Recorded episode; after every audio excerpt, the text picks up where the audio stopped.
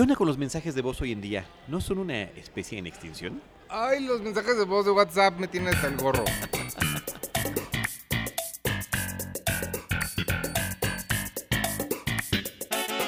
Bienvenidos a Seinfeld, un episodio a la vez. Este es el episodio número 4 de la temporada 2. Lo dijiste bien, lo me- dijiste bien. Me felicito a mí mismo por haberlo dicho bien. Se llama The Phone Message. Lo transmitieron el 3 de febrero de 1991. 13, 13, ¿Qué dije? 3. Ah, es que es el cuadrito alrededor de mi, de mi fecha. 13 de febrero, casi San Valentín. Casi. Eh, yo soy Iván Morales Yo soy Charlie del Río, muchísimas gracias por escucharnos. y todos ustedes que les encanta dejar voice notes de WhatsApp, dejen de hacerlo, por favor. Nadie los necesita. A mí me molestan más los mensajes de voz en el celular.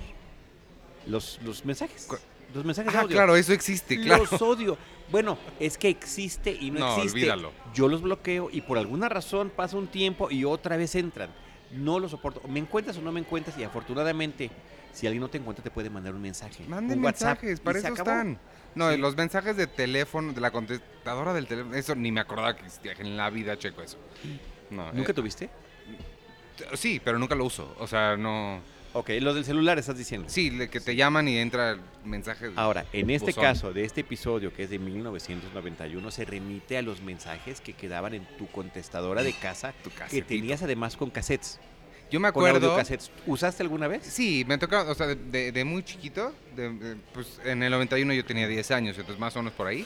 Pero lo que sí, me, no, no sé por qué me acuerdo que fue como un gran acontecimiento cuando se volvieron digitales. O sea, que ya Sí, era fue un acontecimiento. O sea, ya era lo mismo una grabadora, pero Digital. ya en un disquito duro. Claro, ya no necesitabas los cassettes. Sí, eso... Que se enredaban, se atoraban. Y luego además había de microcassette y de cassette Me tocaron los microcassettes, esos son los que yo, yo recuerdo bastante. Oye, este, nada más para comenzarme, el, el monólogo de, de Seinfeld al principio que hace Jerry, eh, dice de, de, de la, se está burlando de la gente que hace cosas en los comerciales, que se están tomando una Claro, Coca-Cola, claro, claro. pero Y parece que su vida es, Están ¿no? felices. mientras tu vida no estás haciendo nada, ¿no? Entonces dice, toda la gente en la televisión está haciendo mejores cosas que tú, Sí, que nada más estás ahí sentado viendo. aunque estés tomando el mismo refresco. Ajá. Aunque estés tomando el mismo refresco, tu vida es Excepto este show, porque este show es sobre lo que la gente hace en Claro. que es sentarse y hablar. Pero aún así, aún así, a propósito de esa reflexión, eh, Larry David también ha dicho, a pesar de que nos burlamos de eso, eh, nuestra vida en realidad es estar sentados platicando como nosotros otra vez en una cafetería. Sí. Re- regresamos a este experimento. Ah, sí, es cierto, no hemos dicho eso. No hemos dicho eso, que regresamos a este experimento de grabar en una cafetería, así como los personajes platican la mayor parte del tiempo, Sí. o como ellos concibieron el programa, eh, gracias a estos tiempos muertos que tenían los comediantes entre un show y el otro, entre, eh, entre sus distintas actividades del día, y una es el de la observación. O sea, en el programa, decía Larry David, esto debe mucho más curioso y más simpático, porque lo estamos, estamos haciendo lo que simplemente nos imaginábamos. Ajá. ¿no? Entonces, aún así, a pesar de ese comparativo de, de realidad y ficción, termina ganando, aunque, aunque el propósito es que parezca que es una serie acerca de nada y ma- mucho más, pues, no sé si realista, pero más sobre cuestiones cotidianas, Claro, lo es y no lo es. claro. No, pues sí, o sea, definitivamente no podría realmente ser sobre nada, ¿no? Pero, pero pues está chistoso. Está chistoso. Ahora, chistoso también está que este tuvo que ser un episodio que se escribió y se produjo de distinta manera a los anteriores porque eh, terminó siendo un episodio sustituto. Ah, caray. Había un episodio que nunca se filmó, nunca se grabó ni nada, que se llamaba The Bet o The Gun, la apuesta o el arma. Sí hay un The Bet. No, pero ese es, ese es, Es otro. es otro. Ok. Esa es otra apuesta.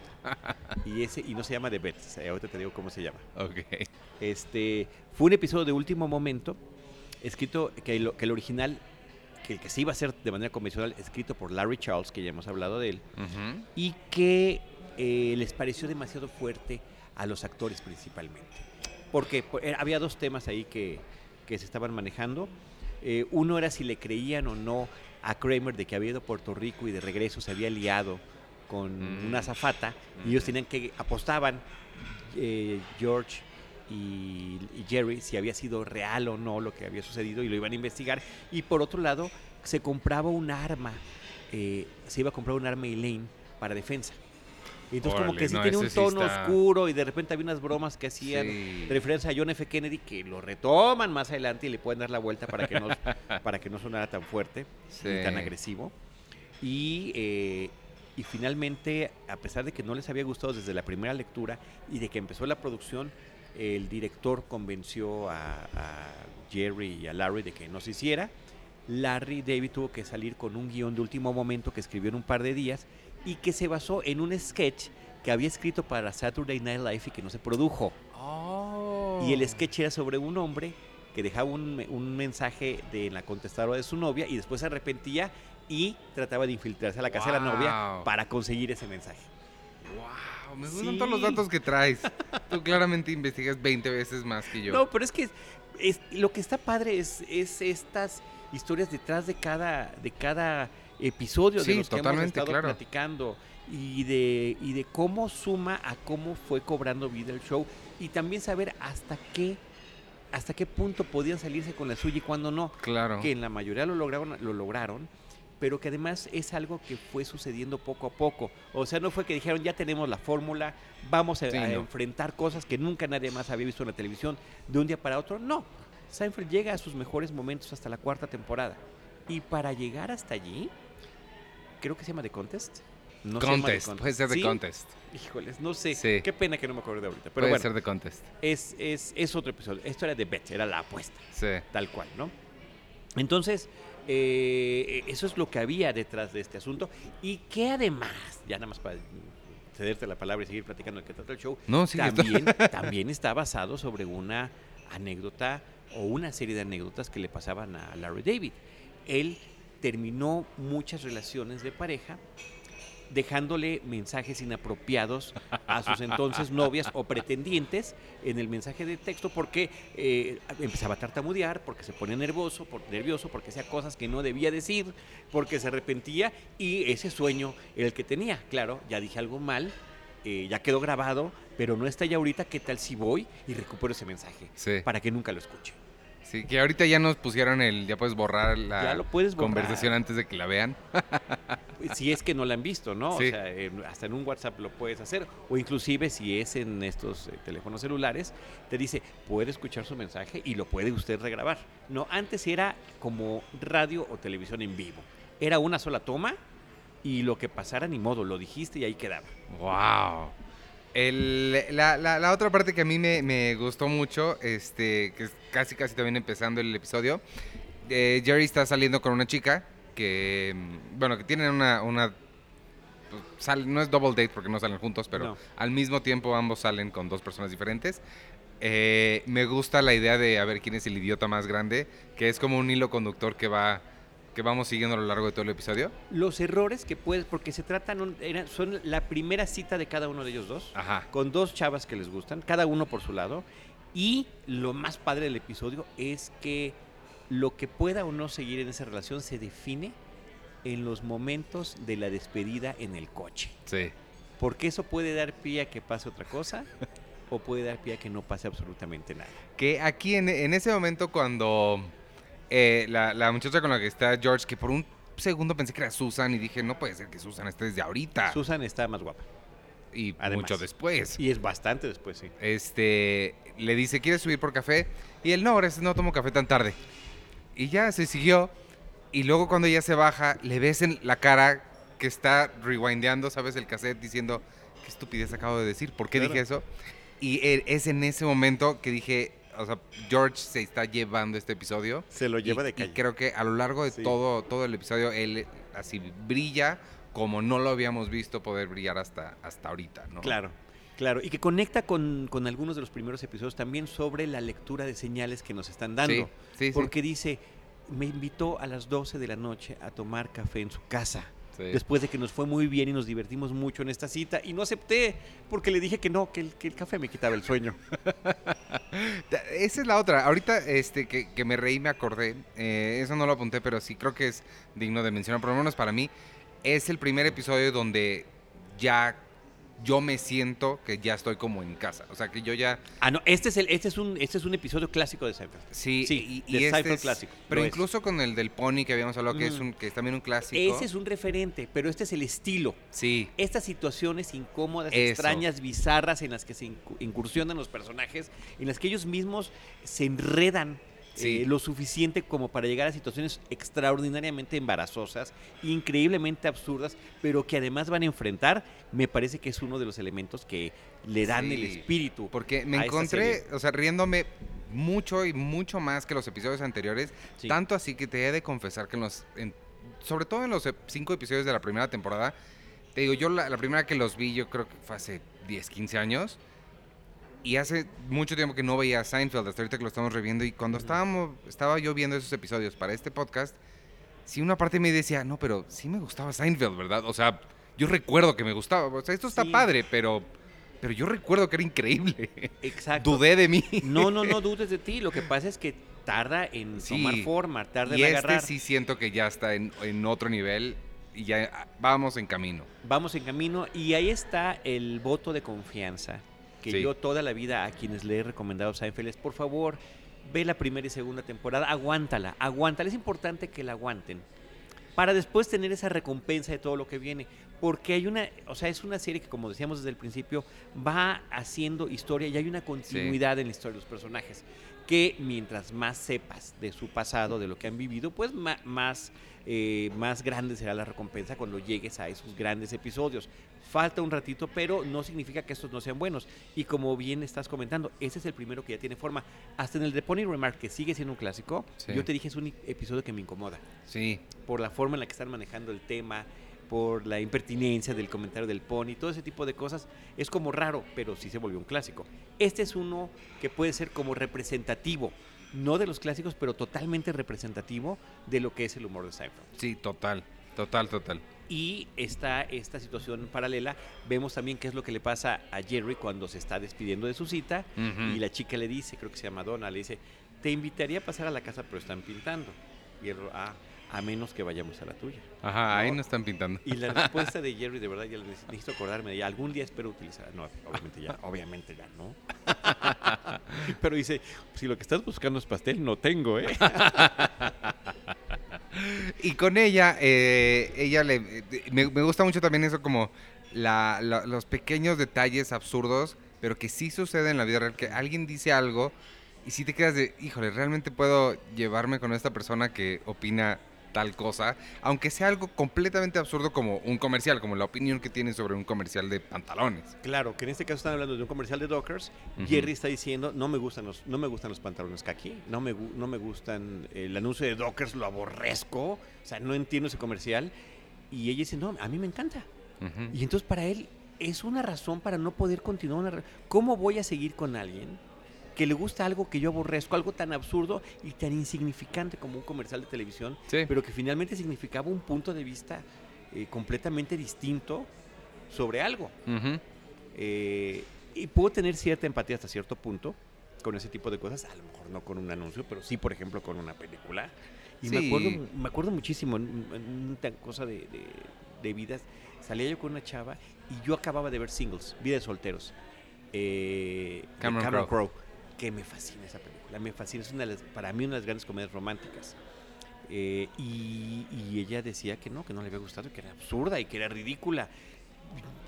No, por más que me guste alguien, o sea, no, Sí, que es, no- sí es. no, no haya pescado lo que quería contar esa película, pues sí me parecía doloroso, ¿no? A mí creo que así no me afectaría tanto que a ella le gustara algo que a mí no.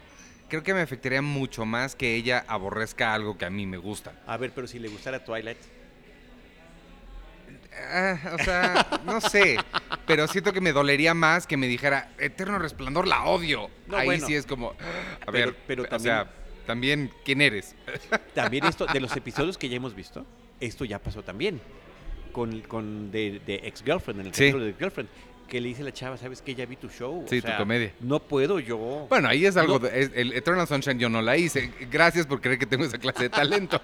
Pero, No, pero de gusto. Al final de cuentas es una forma de ver las cosas. Sí, No te voy a hablar de filosofía tampoco, voy a hacer, pero de cómo ves y cómo percibes ciertas cosas. sí, y claro. cuando la chava en esa de Ex-Girlfriend le dice, también en el coche, este, es que vi tu show y vi- no, no, puedo, no puedo andar con alguien cuyo trabajo no respeto. No respeto, sí, eso es lo que le dice, sí, sí. es sí, muy, sí. muy fuerte. Y hablando de este, de, del poder seguir o no con alguien, ya ven que siguen intercalando el stand-up de Jerry con la historia que vamos viendo.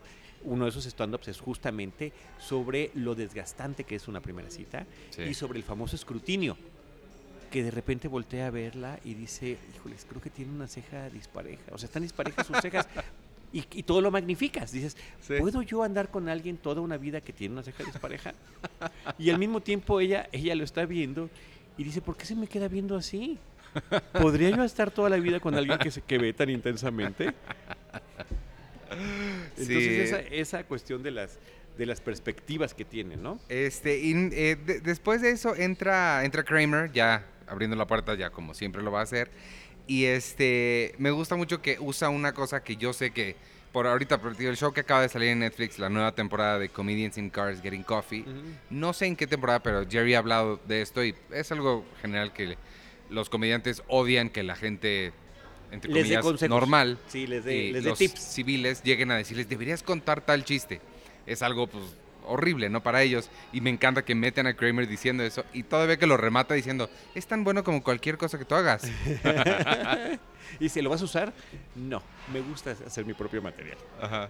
Pero eso es una constante. También había pasado en algún episodio en el- cuando, cuando van a la boda que uno de los parientes de Jerry le dice que un Ah, lugar de claro. comer deberías de ver mi oficina. Sí. Allí sacarías todas las ideas que te puedas imaginar, ¿no? Todo el mundo cree que es algo tan sencillo y que en realidad no lo es. Sí, sí, ¿No? totalmente.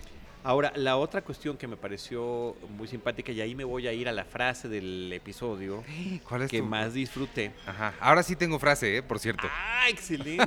¿Quieres echártela primero tú? Échatela tú primero. No, no, no, no, tú di. Bueno, pues después de que estuvo Jerry con esta chava, pues evidentemente le cuenta a sus amigos, que son Kramer y George, que a esta mujer le gustaba el comercial de Dockers, que él aborrecía. Ajá. Y cuando ellos la conocen, sin que él esté presente, porque él ha ido al baño o algo y ellos entran al departamento, le dicen, ah, eso es Donna, ah, Donna, la de los Dockers. Eso. Se super ofende.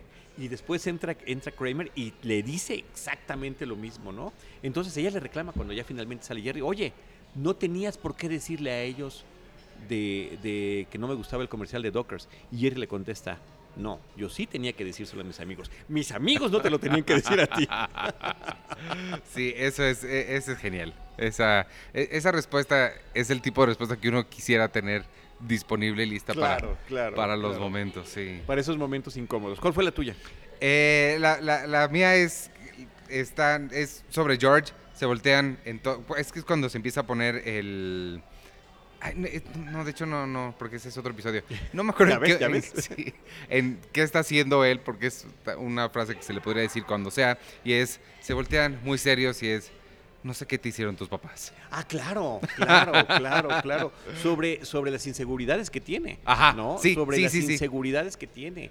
Este, quién sabe qué te hicieron tus papás para llegar a ser un, un ser como, como el que está haciendo. Pero es que la seriedad con la que, o sea, de verdad estoy preocupado por, por, por lo que te hicieron. Absolutamente, absolutamente. Y no sé tu momento de este episodio, ¿cuál Eh, creo que cuando suben al, al, al- departamento de ella, que a Jerry se le quitan las ganas de ir al baño, Ah, sí. es- me boté de risa. Ah, ahí. no, espérame, no, no, no, es que es que ni siquiera hemos contado la parte principal del episodio. Es que me preguntaste Sí, eso. sí, sí, sí, pero eh, me hubiera dicho sí, pero todavía no hemos hablado de esa parte. Bueno, después con esa chica con la que la regó Este George, eh, pero que le dijo que si accedía a salir en alguna próxima cita, él empieza a dejarle mensajes eh, en la contestadora. Y esos mensajes empiezan justamente como le pasó a Laurie David, desde estar tartamudeando, equivocarse, eh, ser inclusive contradictorio con lo que le está comentando, hasta, y como no le contesta, le vuelve a dejar otro mensaje al No, y justificándose por qué no subió. Es que yo pensé que el café significaba café, pero no me di cuenta que significaba otra cosa. Y Ah, bueno, y está padrísimo que Elaine también dice eso. A lo mejor café significaba café. Ajá. Dice, no a las 12 de la noche. Sí hay gente que toma café a esa hora. ¿Quién? Pues los que están cuidando los misiles. ¿no? O sea, gente que está en cuestiones muy serias. Bueno, el caso es que a lo largo de varios días, él empieza a dejar mensajes y como ella no le contesta, los mensajes son cada vez más agresivos. Hasta que ella le llama unos días después eh, a su oficina y le dice, oye, este, no sirve mi contestador, no puedo checar mis mensajes, pero fíjate que salí de la ciudad. Ajá. Entonces es cuando él tiene que tratar de recuperar el mensaje, los mensajes para que no eh, se entere ella de lo lunático que está, de lo para que- a un, a un paso de lo psicótico con, con las cosas que le había dejado dichas. ¿no? Ajá. Entonces Elaine es la que dice, pues esa es una idea que alguien, creo que mi hermano, creo que dice mi hermano alguna vez Sí. trató de hacer algo así. Y entonces tienen que idear un plan para lograr entrar al departamento de ella y antes de que recibi- revise sus mensajes, cambiar el Intercambiar cassette. el cassette. Y luego Jerry va y dice, ¿y estás preparado? Claro que sí. Y traigo cassette y traigo micro cassette. Porque no sabían, no sabían de cuál, a cuál cassette se iban a enfrentar. Ajá, y cuando llegan, a- cuando llegan arriba, él se la tiene que, bueno, George la tiene que ir a Distraer. escon- a distraer. ¿Y cuál es la frase que le dice cuando, cuando ella se esté acercando? Te voy a, tienen una clave que le dice, si se Si puede acerca... empezar a cantar tal cosa. Ajá, y este, me gusta mucho cómo agarra Jerry la... La, es La porcelana. La porcelana que tiene ahí para... Ah, sí, como la está inspeccionando Sí, porque cuando estaba justo punto- va entrando la chava. Cuando estaba a punto de agarrar la, la contestadora. Sí, ese es tu momento favorito. No, o sea, sí. Bueno, mi momento favorito es que cuando suben, eh, ¿por qué le, ya no, me- no me acuerdo por qué, pero dice, ¿qué crees? Ya no tengo ganas de ir al baño. Porque el pretexto La de cosa más rara. Porque el, el the, Damnedest Thing. Ajá. Porque el, el pretexto para subir al departamento de ella era que él quería. ir Pero al ¿por qué baño. ella no quiso ir al baño? Ella. ¿Por qué ella no quiso ir al baño? No, a ver, ella está llegando de viaje con la maleta, la esperan afuera de su Sí, departamento. sí, sí. Después ella dice, oye, si quieren ya vámonos, yo puedo dejarle mi maleta al portero. Ajá, y él Y dice, yo quiero ir al baño. Jerry dice que ir al baño para forzar las cosas a que suban. Y ella le dice todavía, pero hay un baño aquí en la cafetería. Y se acerca a George y le dice, es que no le gusta hacer en lugares públicos, en baños públicos. Y cuando suben al departamento dice que ya se le fueron las ganas. ¿Pero por qué? ¿Por qué se le las No dice, no, no da la razón. Porque no nada más fue al baño y salía y ya cambiaba el cassette. Ah, no lo sé. No, ay, ay, me preguntas demasiado. Pero bueno, ese Jerry diciendo, ya no tengo ganas. Sí. Ese, ese fue mi momento. The Me boté, me boté de risa con esa. Sí. Lo que te decía al principio, creo que en este episodio es donde más me he reído desde que iniciamos esta revisitación de, de Seinfeld. La otra cosa que te quería decir es, eh, en el, en- hay un momento en el que Jerry dice que le gustaría tener en la vida real la habilidad de las contestadoras, de decir, si te encuentras a alguien que no conoces, decirle, no estoy, deja tu mensaje y seguirse caminando. Creo que hoy eh, lo que pensaríamos hoy es me gustaría tener la habilidad de- de- del WhatsApp y dejarte en visto y seguirme caminando. Wow, qué grosero. Qué, na- nada tan feo como- ¿Sabes qué? Peor que dejar algo en visto y no contestado es los que no tienen activada esa parte. Sí, Me es que- choca los que ellos tampoco pueden ver Sí, eso me reconforta. medianamente. Pero que sepas que no leyó, no leyó tu mensaje. No, pero es que a veces es mucha presión porque te preguntan algo, es mucha presión porque te preguntan, oye, este, vas a tener listo no sé qué a las 4 y no sabes, pero ya lo leíste. Pero Sí. en lo que hago las matemáticas para saber si voy a estar listo o no, la otra persona cree que ya lo dejé en visto. Entonces es mucha presión el contestar rápido. No, se pone no sé y ya. La otra es dejar activada la función de que se vean tus mensajes en la pantalla y cuando no estás usando el, tel- Ah, el claro. teléfono celular, entonces me- medio ves más, o- no Claro. lees todo, si es un mensaje muy largo, pues leerás las dos primeras líneas nada más, Sí. pero al menos ya medianamente sabes. Y también sabes que este episodio me gustó más y, y me estuve, estuve más engaged, más metido, más, involucrado. involucrado, porque mis notas son de dos páginas. No, bueno, ya eso significa que Y la, te la- fascinó. y la otra, la última, y ya te dejo a ti porque tú seguramente tienes todavía muchos más. El chiste del final, me llamó mucho la atención que el chiste del stand-up del final, Jerry, lo sigue utilizando hoy. Y el chiste es, eh, no me gustan los teléfonos inalámbricos Claro. porque no puedes colgar enojado. Porque estás hablando así, dices, no sé qué, no sé qué, y ya no puedes tirarlo, sino que tienes que, ay, y picarle al botón. Ese mismo chiste lo sigue haciendo hoy, pero con un iPhone. Y lo que dices, no me gustan los iPhones porque no puedes colgar enojado. No sé qué, vete a la fregada. Frup, Y le tienes que para apagarle. Sí, y ahora simplemente, como lo azotaste ahorita, antes lo podías azotar un teléfono este convencional. Sí, Un, convenzo- un teléfono alámbrico. porque ahí- Alámbrico, Ahí, la diferencia era entre alámbricos e inalámbricos sí, sí. en ese momento de la serie. Bueno, verán, chicos, hay unas cosas que se llaman teléfonos que había en las casas. Sí. ¿Cómo? O sea, te hablaban y tenías que estar en un cuarto en específico para contestar. Sí. y contestaban tus papás. Y contestaban tus papás. o, contestaban los papás de la novia o del amigo. Eh, Y ahí, hablando del episodio pasado, hablábamos de papás aterrorizantes. Ahí es donde me tocaba, ahí sí me tocaba. Cuando hablaba por teléfono y contestaba el papá, y sí, Sí. me tocó de colgarle porque pues no, yo quería hablar con. Ah, o colgabas antes de sí, identificarte. porque yo quería hablar con Natalie. ¿o no? Le voy a hablar a los mismos amigos y jóvenes que tú le estabas hablando hace un momento. No había identificador de llamadas. Ah, claro. También debe ser una ventaja. Sí. Es más, el identificador de llamadas fue un invento posterior que implicaba tener un aparatito extra Extra. que compraras y consiguieras y que además activaras con tu compañía te cobraban telefónica, extra. te cobraban adicional para tener identificador de llamadas. Ay, Dios mío. Wow. Qué horrible. con tus notas, ya. Qué horrible. Rápidamente diré cuáles son mi, mi momento favorito. Lo dijimos hace ratito. Este eh, paralelismo que hay entre las- el final de las dos citas, Ajá. entre Jerry y, y George con sus respectivas chavas, y los distintos finales que tienen, pero ambos al mismo tiempo y ambos en el coche. Y esa parte de que se pueda definir qué va a pasar con esa relación eh, en la despedida, eh, me parece que está increíble, Sí. que está súper bien planteado.